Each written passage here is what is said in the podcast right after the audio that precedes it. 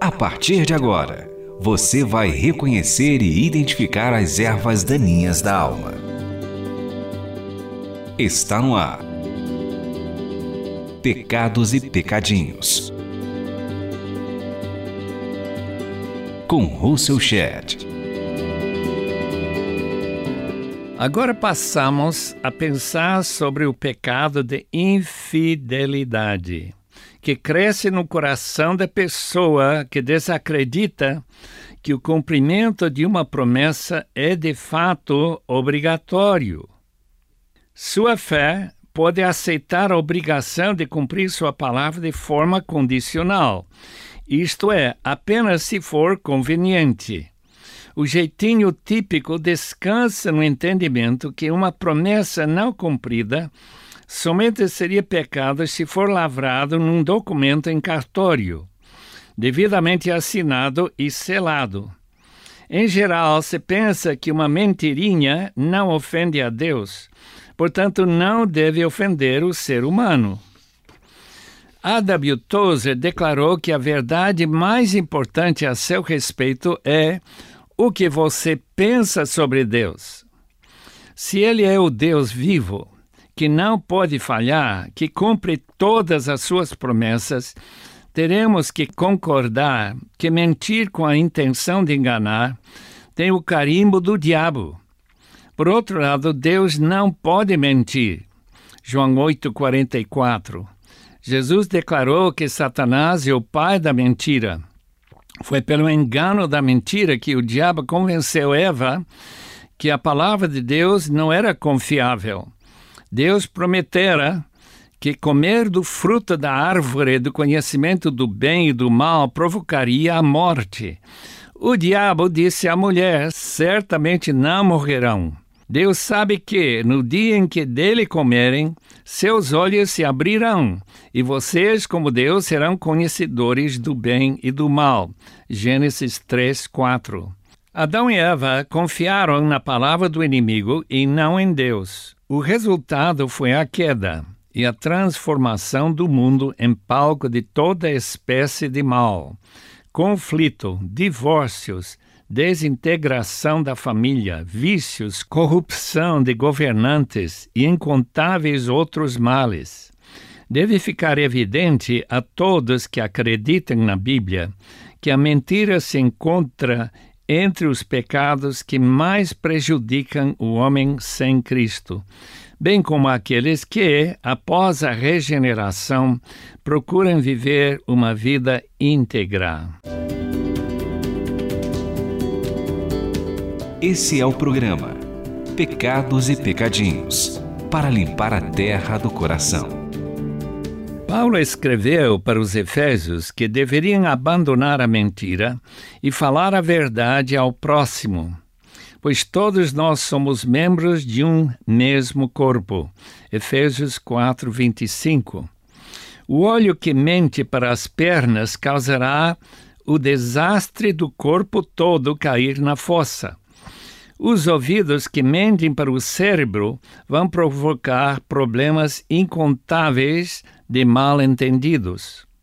Se o Espírito Santo é o Espírito da verdade, como diz João 16, 13, entende-se perfeitamente porque ele fica ofendido quando um membro do corpo que ele habita mente para outro membro. Como poderia a terceira pessoa da Trindade ser fonte do engano? Profecias que supostamente desvendam revelações acerca de acontecimentos futuros que não ocorrem, não podem ser atribuídos ao Espírito Santo. Mentir seria uma maneira de questionar a presença do Espírito no membro mentiroso.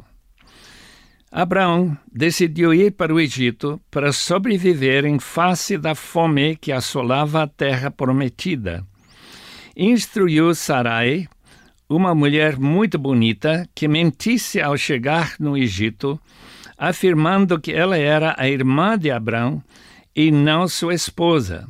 Assim o faraó não mataria Abraão para somar Sarai ao seu harém.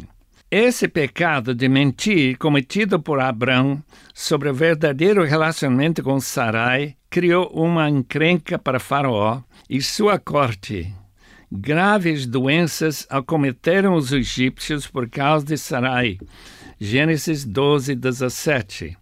Uma vez que o Faraó descobriu a mentira que Sarai tinha contado, ele mandou o patriarca embora. Seu testemunho que Abraão era pai da fé tinha sido comprometido. A mentira não pode coexistir com a fé genuína, porque a fé somente pode se manter quando se baseia firmemente nas promessas de Deus. Jesus cumpriu dezenas de promessas bíblicas na sua primeira vinda, em que sofreu na cruz para nos perdoar.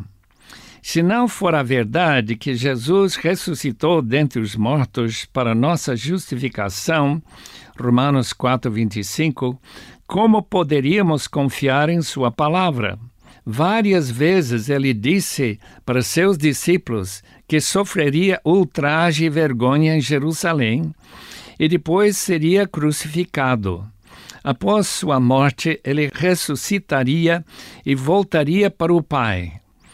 Pedro escreveu para os irmãos das cinco províncias da Ásia Menor que Deus nos regenerou para uma esperança viva por meio da ressurreição de Jesus Cristo. 1 de Pedro 1,3. Se Jesus mentiu, se ele não morreu de verdade e ressuscitou, não haveria qualquer possibilidade de Pedro alcançar uma esperança viva. Toda a antecipação que acalentamos no coração de vitória sobre a morte seria uma piada de mau gosto. Paulo argumenta fortemente contra a mentira em sua carta aos Coríntios, para combater os que diziam que não existe ressurreição dos mortos. 1 Coríntios 15, 13. Se Cristo não ressuscitou, é inútil a nossa pregação, como também é inútil a fé que vocês têm. Versículo 14. O fundamento inabalável do cristianismo ortodoxo é a confiabilidade dos escritores do Novo Testamento. Identifique aqui os seus pecados e pecadinhos. Honestidade e fidelidade são palavras básicas da descrição do caráter de Deus. A integridade de Deus faz parte central da sua natureza. Um Deus que promete, mas não cumpre o que prometeu, teria que ser uma ficção inventada pelas cabeças de homens falhos e desonestos.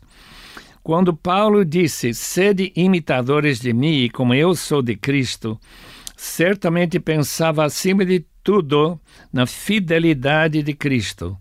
Que segurança teríamos para o futuro se Deus ocasionalmente não cumprisse sua palavra? As promessas bíblicas sobre a herança dos santos estariam em jogo. Felizmente, o cumprimento das muitas profecias no Antigo Testamento sobre a vinda do Messias cumpridas no nascimento e vida, morte e ressurreição de Jesus, confirmam a fidelidade das Escrituras.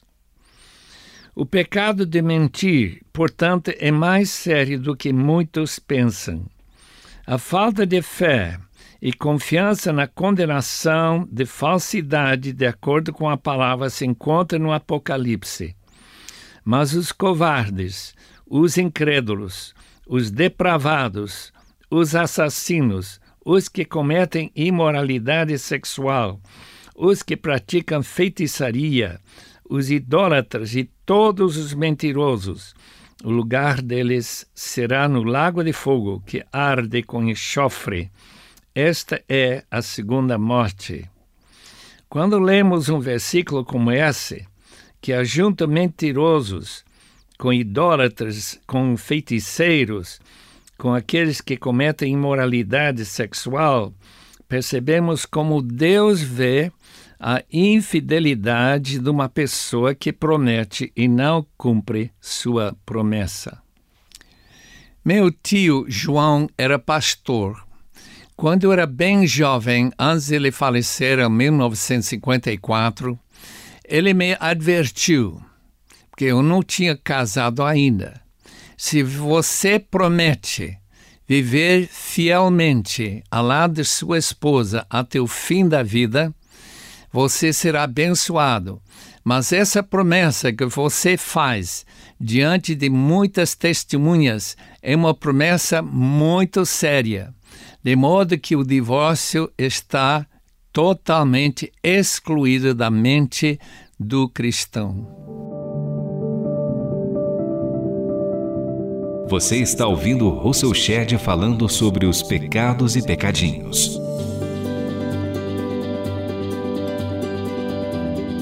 O fato que se divulga em todo lado que os cristãos estão se divorciando com a mesma frequência do que os não cristãos, não sei se é verdadeiro, mas é verdade que muitos estão achando que não há grande dificuldade em abandonar o lar e se juntar a uma outra senhora.